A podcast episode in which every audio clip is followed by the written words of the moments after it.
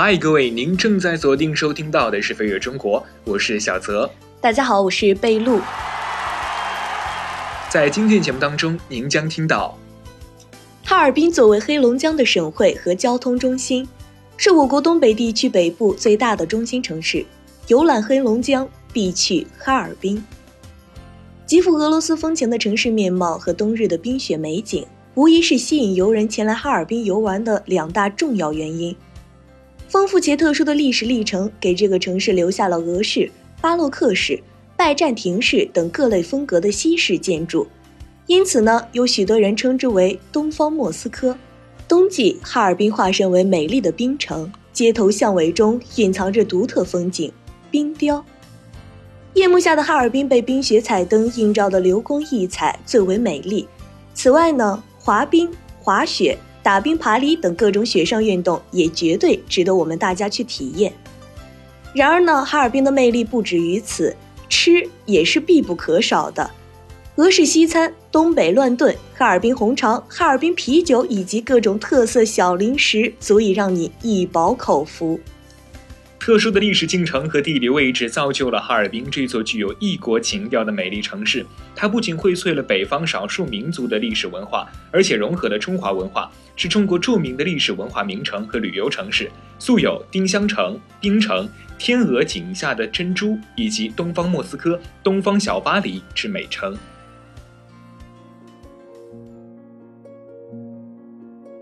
小泽，你对哈尔滨有什么认识呢？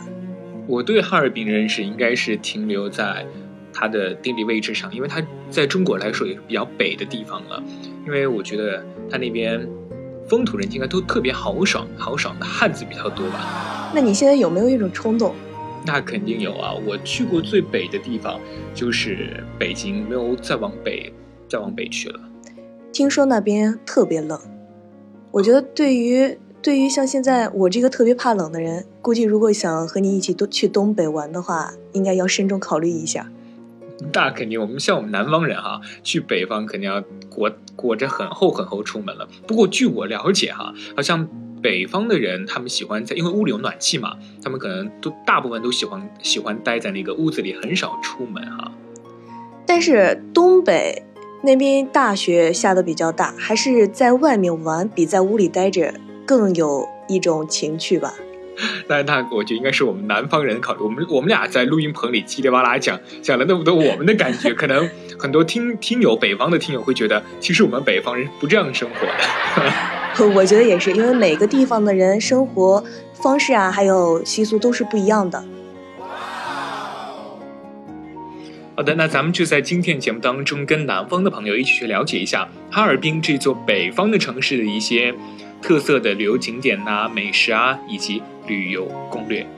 当然，如果北方的朋友听到节目中有什么欠缺之处，也可以在下方给我们留言评论哟。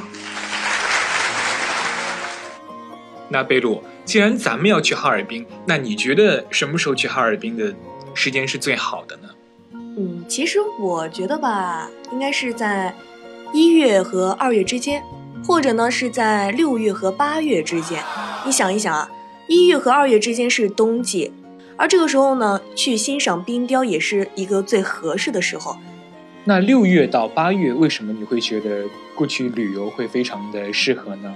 嗯，六月和八月应该讲是夏季，这个点呢应该是最适合去避暑的，而且像这个时候，我们也可以去体验一下哈尔滨夏季的风情。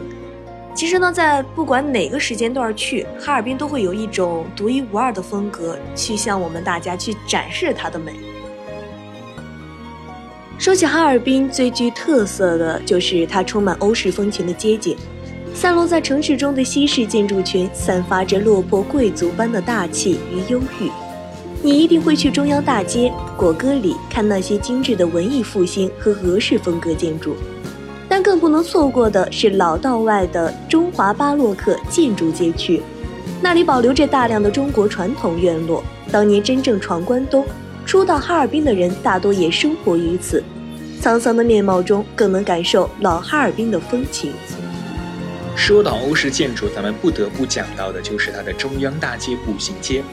中央大街步行街始建于1898年，书称为中国大街。一九二五年改称至今呢，已经有几十年的历史了。现在发展成为哈尔滨市最繁华的商业街。大街北起松花江防洪纪念塔，南至经纬街，全长一千四百五十米，被誉为哈尔滨第一街。其中呢，以其独特的欧式建筑、鳞次栉比的精品商厦、花团锦簇的休闲小区，以及精彩纷呈的文化生活，成为哈尔滨市一条亮丽的风景线。当然，说到这个特色哈，它的最特色的地方应该就在于铺的石头。大街上所铺的石头呢，都是采用长方形的条形石，非常有特色。当然，还有街上的七十一栋的欧式建筑以及仿欧式的建筑，也是颇有看点的。巴洛克式折中主义以及十九世纪末二十世纪初的新艺术运动建筑，通通都能在这里体现。这些建筑是西方建筑艺术的精华，称中央大街为一条艺术的长廊，也是不为过的。这里的开放时间是全天，而且是不要门票的。另外一条比较有特色的街道就是果戈里大街。果戈里大街是哈尔滨的一条街道名，它建于一九零一年，到现在为止呢，已经有百年多的历史。早在二十世纪初，随着中东铁路的修筑和新城市规划的实施，围绕市中心喇嘛台广场周边拉起了街机，果戈里大街出现了雏形。一九零二年，丘陵公司为扩大经营，将位于香坊区的分公司迁至南岗区大直街与果戈里大街交汇处。并盖起了楼房，从此呢，围绕丘陵公司左右兴起多家俄国人的商号、药店等，古戈里大街也逐渐开始夯实和扩展。而古戈里大街的开放时间呢是全天。除了中央大街跟果戈里大街之外，另外一个非常有名的地点叫做老道外。老道外是哈尔滨的发源地，百年前的哈布只有东西两区。东区是道里南岗，住的都是洋人；西区便是道外，住的是中国老百姓。史料记载，二十世纪初，一批精明干练、有头脑、有胆识的民族工商业精英，率先在南二道街开商铺、办实业，在道外的腹地置地盖房。盖房时，那些中国工匠纷纷效仿道里南港的洋房，采用中国的建筑手法：清水砖墙、白灰勾缝、砖木结构、雕花为檐。建造了典型的中式小洋楼、欧式立面、中式院落。说起哈尔滨必去景区松花江，可以说没去过松花江的哈尔滨之旅是不完整的。在夏日傍晚沿着江堤散步，似乎已经成了许多哈尔滨人的一种习惯。当然，你也可以像他们一样吹着江风赏日落，有条件的也可以去换个角度欣赏。比如说坐索道俯瞰，或乘游船近距离接触松花江。等冬天江面完全封冻的时候，这里又成了欢乐的海洋，各种冰上活动荟萃一堂。南方的孩子一定要好好在江面上走一回，才不枉来一趟真正的北方。说起松花江，一个非常棒的旅游景点就是冰雪欢乐谷。就在江面的开放式游乐园，各种冰上项目应有尽有。乘坐电梯到达号称世界上最大的人造雪圈乐园的山顶，从落差十三米的雪道上飞驰而下，真有飞流直下三千尺的快感。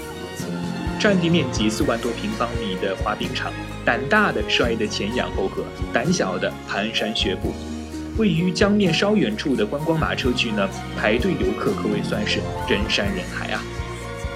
六十多岁的老人挥起长鞭，抽起硕大的冰嘎，清脆的声响震彻了松花江。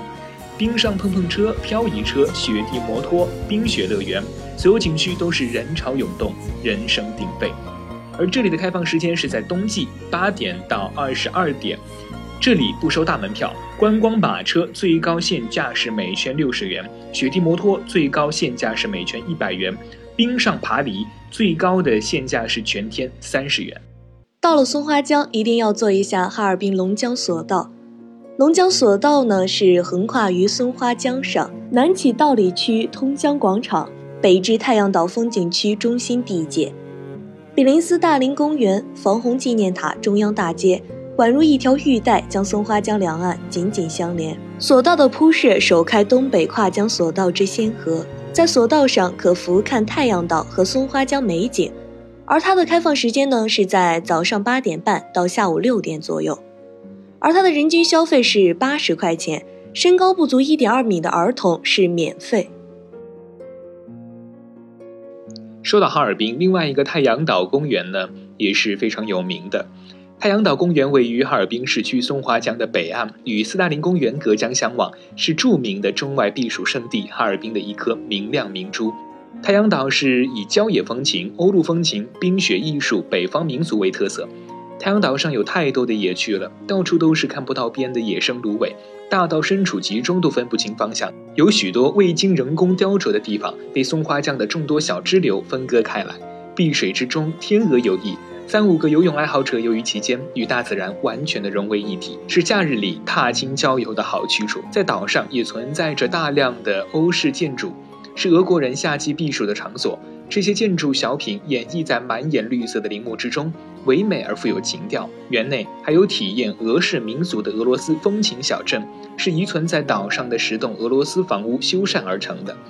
一到冬天，这里便是雪的世界。现在这里是国内规模最大的以雪为主题的冬季主题乐园，满眼银装素裹，满眼美轮美奂的雪雕景观，还有各种丰富多彩的娱乐活动。尽管到雪地里去撒野吧。圣索菲亚大教堂也是哈尔滨必去的景点之一。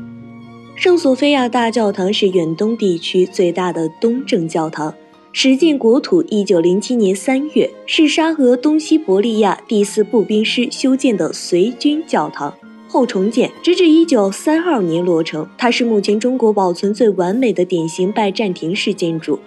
这座诞生近百年的建筑宏伟壮观、古朴典雅，充溢着迷人的色彩。教堂的墙体全部采用清水红砖，上观巨大饱满的洋葱头穹顶，统帅着四翼大小不同的帐篷顶，形成主从式的布局。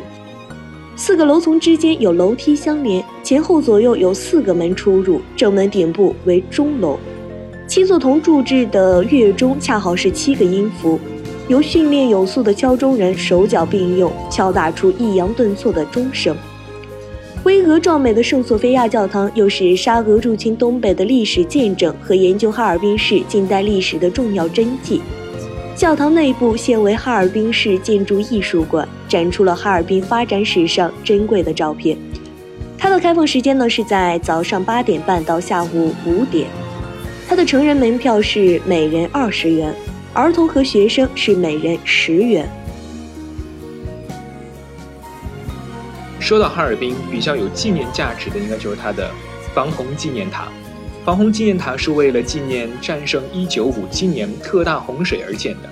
1957年洪水威胁哈尔滨市，水位超过了1932年洪峰的0.58米，全市人民战胜洪水袭击，于1958年建立此塔，以致纪念。好，贝露，我们刚刚所跟所有听友分享到的这些景点，好像是一年四季都非常适合的。那哈尔滨有没有一些景点是在冬天才能感受到它的美的呢？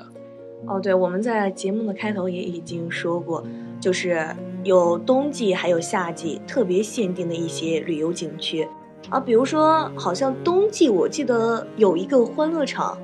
好像什么冰雪大世界，好像都是在冬季去游玩的话是比较，就是比较好玩、比较有乐趣的一些东西。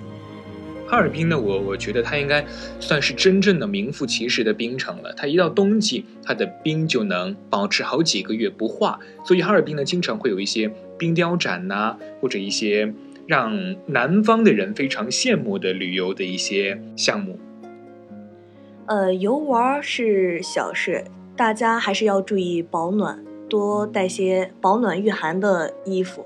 你看咱们的贝露真的是暖女哈，有暖男，他他现在暖女。我们在聊旅游，他会告诉我们一定要注意防寒保暖哈。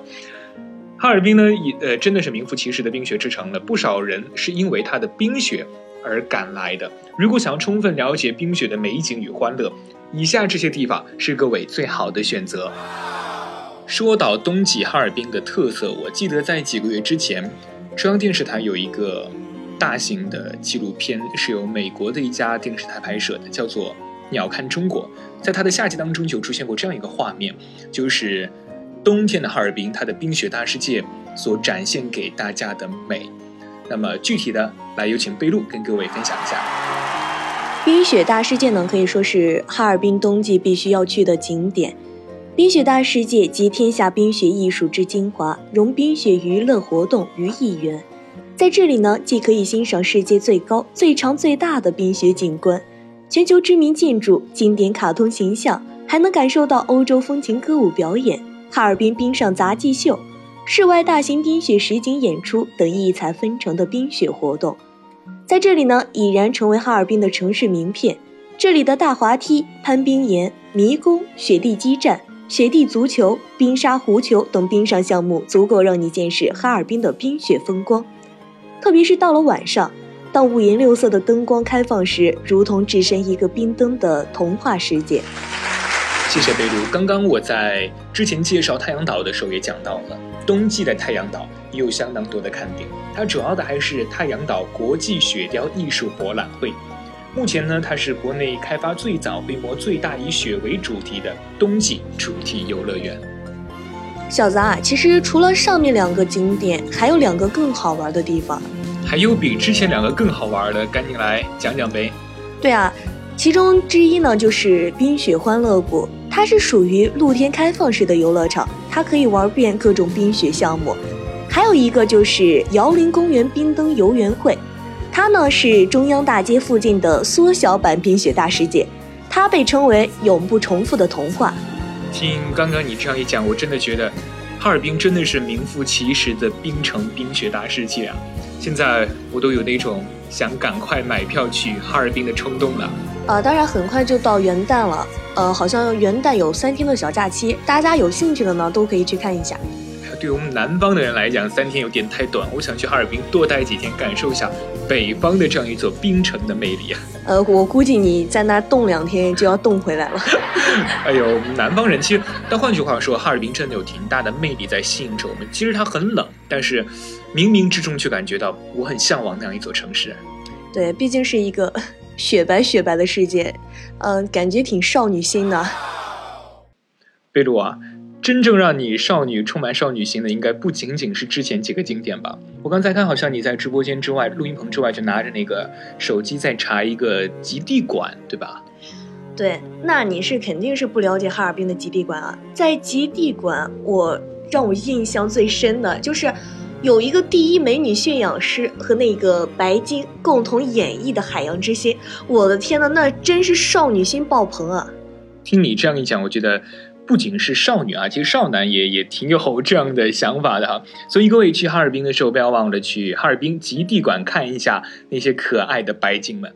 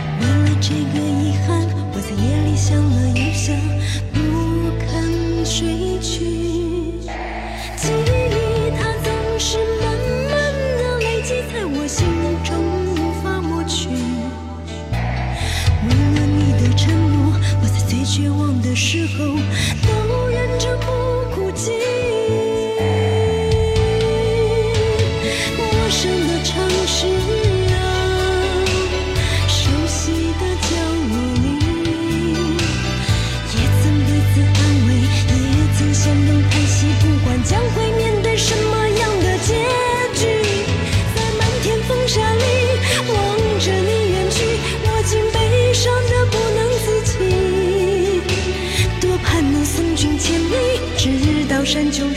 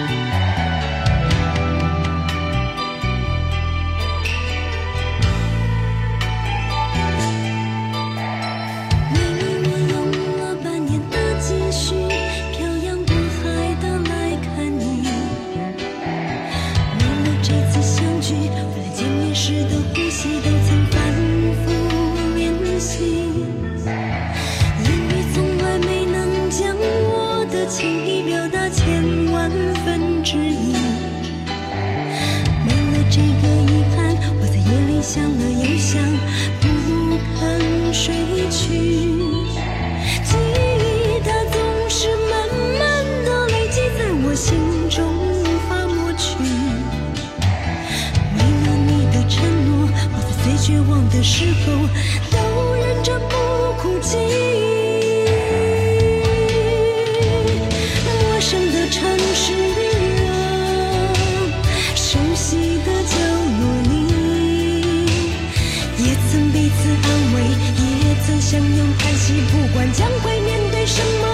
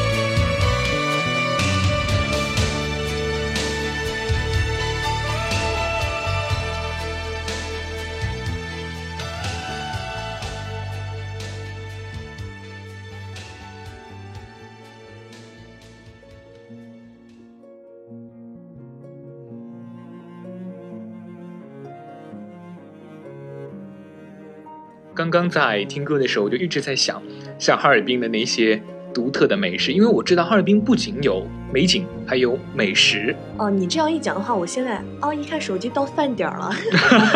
咱们录音的时候正好是在饭点儿哈。可以说呢，在哈尔滨的美食，我觉得大家还是特别关注的，因为我们每个人都是吃货嘛。你说是不是啊，小子？对啊，尤其是哈尔滨，因为哈尔滨呢，可能受它的一个地域跟历史文化的影响呢，哈尔滨的文化饮食较为多元啊，元素比较多元，但主要是两大特色，一个呢是它呃，因为靠近俄罗斯嘛，所以它的俄式风风味会比较独特，还有就是东北菜，因为它在东北嘛。对，东北乱炖是吧？不愧是吃货，一下子讲到东北就能想到东北乱炖。呃，刚刚在听你讲那个俄式风味，呃，我记得哈尔滨好像与俄罗斯就是有着那个不解之缘，而他们的饮食文化也都深受影响。像现在的哈尔滨呢，就保留着许多俄式餐厅，让我们不出国门，直接到哈尔滨就可以品尝到俄罗斯风味。我相信贝露，你既然能讲出这些，你一定是有备而来的。哎，我是本来不想讲的，我觉得现在在这个点讲美食，好像是虐的是我们两个。其实呢，像俄罗斯风味的一些餐厅，我们在刚刚也讲到中央大街，像这些餐厅呢，在中央大街也是比较多的，而他们的特色呢，就比如说红菜汤，或者是灌虾、马哈鱼、大列巴，这些呢几乎都是他们的标配。如果你幸运的话，还能在餐厅中欣赏到优美的俄罗斯歌舞，哎，坐在其中啊，就好像真的自己在俄罗斯一样。那仿佛我们就坐在国内就感受到了异国风情，都不用护照跟签证就能感受到异国风情了。嗯，对，直接到哈尔滨就去品尝俄罗斯风味的菜。对，刚刚我讲到了哈尔滨不仅有俄式风情菜，还有东北菜。对你刚才讲到那个大乱炖了哈，啊，嗯，你你想一想，哈尔滨在那个东北，它怎么可能少少得了东北菜馆呢？东北乱炖，我觉得是一个标志性的菜。那在哈尔滨呢，我相信一定可以找到像小鸡炖蘑菇啊、猪肉炖粉条啊等等像这样的一些比较特色的东北菜。不过，我觉得在哈尔滨吧，既然是哈尔滨，一定有它当地的一些特色的菜，更不能错过的应该是哈尔滨的本本地风味了哈。哈尔滨菜因为历史原因混入了不少的鲁菜元素，所以与纯正的东北菜会有那么一丝丝的差别。不过这就恰好形成了像锅包肉、酱骨、八肉等独特的哈尔滨美食。呃，但是呢，东北菜对于我们这些南方的游客来讲呢，是口味稍微有一点偏咸。如果到时候我们实在接受不了，然后可以在点菜的时候稍微对大厨讲一下，一定要少放点盐。你讲到这个盐，我突然想到，东北菜的量是相当大的哈。我我记得我原来在，呃，就是在江苏这边南京去一家东北菜馆吃过，那个时候我觉得，因为我们像南方的很多茶餐厅，它的量是很少的，就就不能说很少吧，就没有像东北菜那么大。就那个时候去点的时候，我并没有想到那么多。等我点完了，等他的菜上齐的时候，突然发现他的菜量真的好大呀！所以提醒各位去东北吃饭的时候，咱们要酌情去点，因为他的，因为东北人比较豪情豪爽吧，对，它的分量比较大。所以我们有时候会觉得一下子上来，我们感觉自己点的不多，但一上来的时候就是满满一大桌啊。对，所以为了避免浪费，我们尽量尽尽量少点一点。等吃完的时候，如果还不够吃的话，我们再。再继续点别的东西。咱们讲了那么多，那下面我们就为各位详细介绍一下属于哈尔滨的那些独特风味。来哈尔滨呢，一定要来尝一尝马迭尔冰棍，它入口即化，甜而不腻，坚持使用传统工艺制作。也许正是因为百年味道始终如一，使它积累了颇高的人气。在店门口呢，总是排满了跃跃欲试的食客。街上也到处可以见到品尝冰棍的游人，但需要注意的是，马迭尔冰棍仅在中央大街的马迭尔冷饮餐厅有售，除此之外并无二家。马迭尔餐厅它是本地名气颇高的一家冷饮餐厅，不管是酸奶还是冰棍，都有非常浓郁的奶香，值得各位去品尝。而我们在刚刚讲到的红菜汤呢，它又叫罗宋汤。这道呢是起源于乌克兰的菜肴，在俄罗斯等东欧国家很受欢迎，所以你可以在哈尔滨的任何一家俄式西餐厅中品尝到它。红菜汤呢以西红柿为主料，同时加入马铃薯、胡萝卜、洋葱、牛肉等熬煮，色泽光亮，浓而不腻，酸酸甜甜的，非常开胃。推荐品尝地呢是欧罗巴西餐厅。它的环境在中央大街一带的西餐厅里，绝对算得上是一流。而且大厅的俄罗斯歌舞表演也是非常的精彩。光有吃没有喝怎么能行呢？格瓦斯呢，可以说是在哈尔滨是一种比较盛行的饮品。它呢是盛行于俄罗斯、乌克兰等东欧国家的饮料，已有一千多年的历史。在十九世纪呢，传入东北和新疆等地。格瓦斯由面包发酵酿制而成，颜色近似啤酒，而略呈红色，酸甜适度，口感清香，是很受大众欢迎的发酵饮料。大家可以根据自己的口味尝试一下。像大多数哈尔滨餐馆都是可以喝到格瓦斯的。如果平时就想喝，那么找个商店就可以买到。刚才我们也讲到了正宗的哈尔滨菜哈，说到正宗的哈尔滨菜，怎么能错过锅包肉啊？嗯，它的原本的名字叫做锅爆肉，因为俄罗斯人经常把爆说成包，久而久之变成了锅包肉。刚炒好的锅包肉色泽金黄，吃起来外酥里嫩，酸甜可口，是许多游客最难忘的一道哈尔滨地道的美食了。锅包肉呢，像比如说在浴室滋味馆。毛毛熏肉大饼里面，这些店里面都能吃到。浴室滋味馆呢，想吃锅包肉一定要来这儿。而至于毛毛熏肉大饼呢，人气颇高的东北菜，招牌的熏肉和大饼是绝配的。下面推荐的美食啊，爱吃肉的朋友可一定不能错过。酱骨，酱骨是哈尔滨传统的消夏菜肴，不过现在是什么季节都可以吃到，分为酱骨架和酱骨棒两种。喜欢吃肉的朋友选酱骨架准没错，想品尝骨髓就吃酱骨棒。最地道的吃法是配上啤酒和花生，谈笑间体会一把哈尔滨人的豪爽。我们大家都知道，在南方杭州有一道名菜叫做东坡肉，在哈尔滨呢，还有一道名菜叫做扒肉。扒肉有点像粗犷版的东坡肉，入口即化，肥而不腻，吃完也是口留余香的。即便是平常不吃肥肉的人，也能就着吃下一大碗饭。哈尔滨呢有不少的扒肉馆，六道街尤其之多。其中以张飞扒肉最为有名。说起哈尔滨的美食，可以说我和小泽我们两个人坐在这儿讲三天三夜都讲不完。那么下面就给大家推荐一些俄式西餐厅和东北菜馆。像俄式西餐厅呢，比如说排行第一的就是华梅西餐厅、波特曼西餐厅、露西亚西餐厅。像这三家西餐厅呢，都可以品尝到地道的俄式风味菜肴。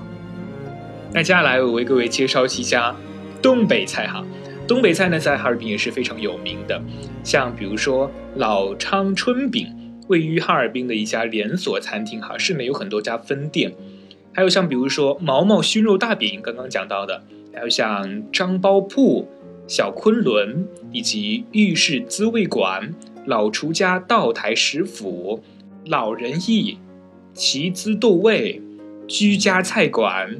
宴宾楼，我的天哪！这些菜馆都让我勾起了满满的食欲，听这名字就非常不错。哦，对，还有特别要提醒大家的，哈尔滨的红肠一定要去品尝一下，是可以吃，还可以打包带走的。你看，吃货就是吃货，还能想到我们都讲完了，突然补了一句哈尔滨红肠。确实，哈尔滨红肠也是确实是哈尔滨的一个特色哈。嗯，对，去哈尔滨如果不品尝一下红肠，那肯定是白去一趟哈尔滨啊。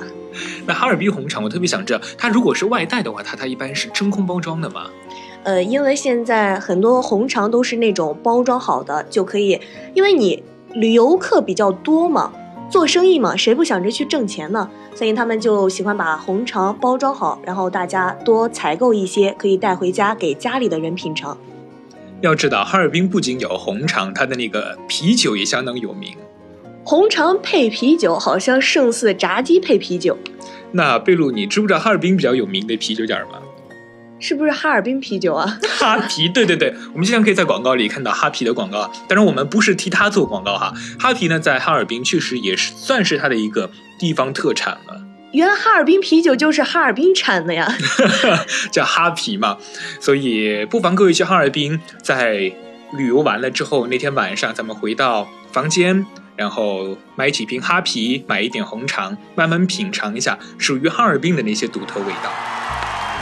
而且还要温馨提醒大家一下，其实我们大家如果仔细观察的话，就会发现，在哈尔滨呢，有些饭店门口会挂着圆筒状、下部点缀垂穗的东西，它呢就是东北特有的幌子，挂出来就表示饭店正在营业，而摘下就说明要打烊了。而且呢，从幌子的多少可以区分出饭店的档次。只挂一个的是普通的小饭馆，两个说明这是一家中档的餐厅。若是挂了四个幌子，那这必定是一家设施豪华、菜肴丰富、味佳的大饭店。也许呢，我们会好奇为什么没有三个幌子的？因为呢，在东北话里，三谎和撒谎同音，听上去实在是不太好听啊。其实呢，这幌子的颜色呢，也是大有讲究。汉人开的馆子一般挂红色幌子，寓意生意兴隆；清真饭店则用蓝色，代表清净无染。而佛教的素食馆子挂黄色幌子。像这些幌子呢，都是在饭店门口我们都可以观察到的，所以像这些呢，大家也是可以注意一下的，根据幌子的多少去选择适合自己的餐厅去就餐。贝露，你知道吗？我现在拿到稿子特别想笑，因为这里写着，哈尔滨是国内最堵的城市。因为我没有去过哈尔滨，但是我觉得在我印象当中，哈尔滨为什么会那么堵啊？嗯，我们都知道北京堵啊，但是哈尔滨却是排行榜第三的堵车大城市。特别是哈尔滨的一些老城区，因为他们道路窄、高架桥复杂，堵车问题呢也是特别严重。如果恰逢遇到雨雪天气，道路结冰，那种堵车情况呀会更加严重。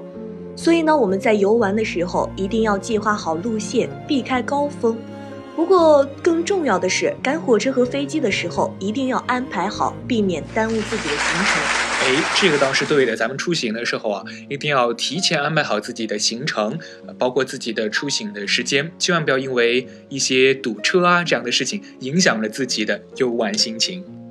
对了，小子，那么你给大家讲一讲哈尔滨比较重要的节日吧。哈尔滨重要的节日。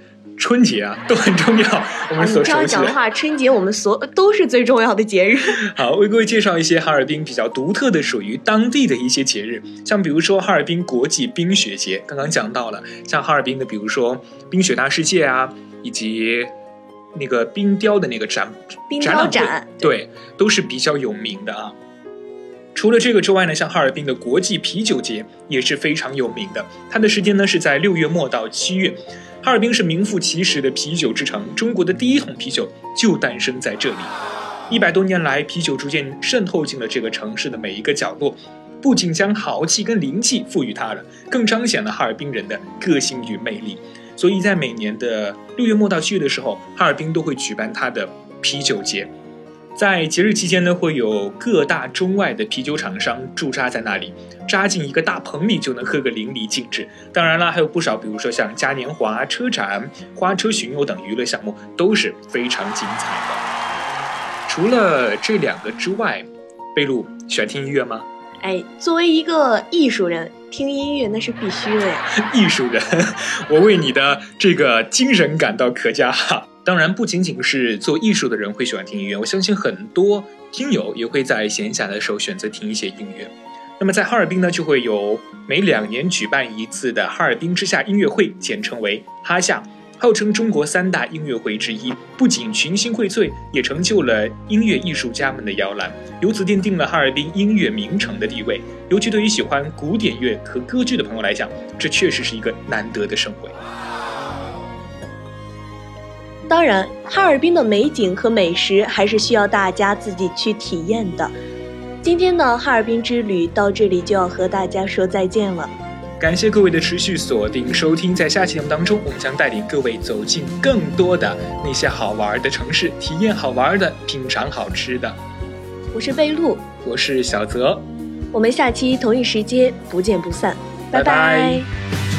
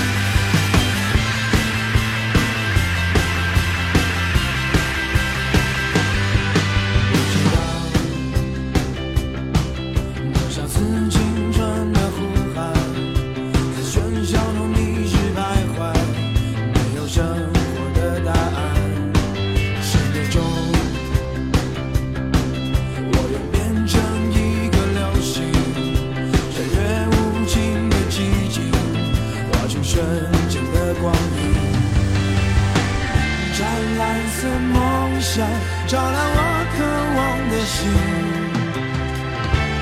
勇气曾经年少。